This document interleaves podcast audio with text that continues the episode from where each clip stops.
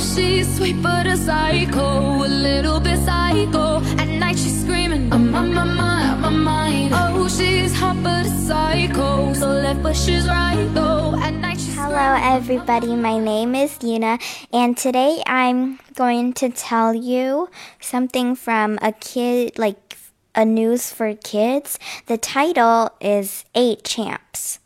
A national spelling bee called Scripps usually ends with one winner, but this year the results are new. Eight amazing spellers were each co champions. They also each received a prize of $50,000 and a trophy. This week, 562 contestants, about around ages 7 to 15, came to Oxon Hill, Maryland to compete in the spelling bee. After days, only 16 people were remaining. The finals were scheduled to end at 10 p.m., but the spellers were too good. Around 11:30 p.m., eight spellers were still in. The competition's pronouncer, Jacques Bailly, said they still had a lot of words on their list, but would eventually run out. So he told the spellers whoever made it past their last three rounds would be named champion. They were all tired, but they all tried and won. The rule said there is the most is only three champions, but once they realized how hard the champions worked, they made they named them, them all champions.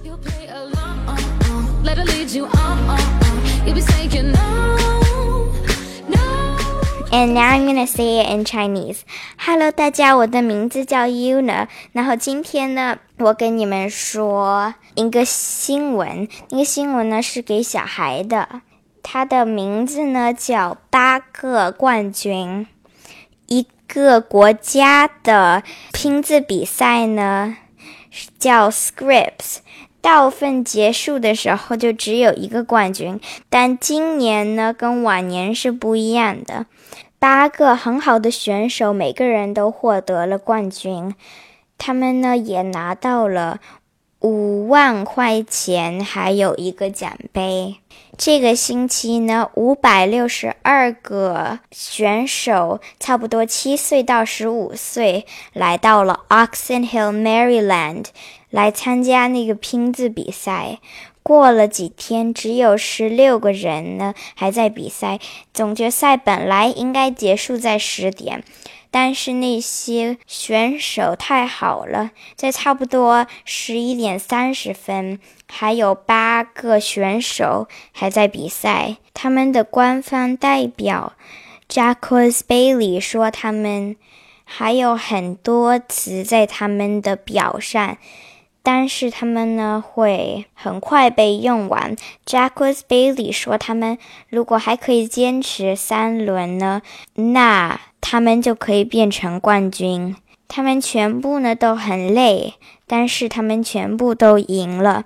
那些规则说最多的是只可以有三个冠军，但是他们呢看见那些选手都很努力，他们就把全部那些选手变成冠军。然后那就是我今天看到的那个新闻。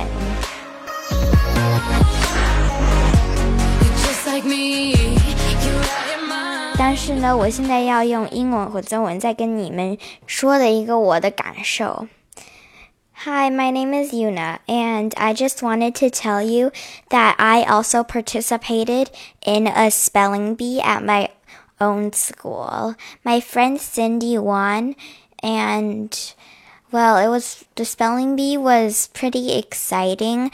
That we all had to sit on a stage and if we said the word correctly, then the judges would say thank you. But if we said them wrong, they would hit a buzzer and then we would walk off the stage.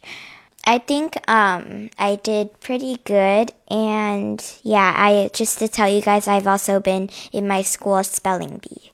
And I'm going to say it in Chinese. 所以大家呢，我呢也去了一个 拼字比赛，在我自己的学校。我学校那里呢，虽然我没有赢，我的一个好朋友赢了，但我觉得我还做的还挺好的吧。就是我很，我也很紧张了，但是我觉得还挺好玩的。所以呢，这我想告诉你们，我也去了一个拼字比赛。Bye everybody，拜拜大家。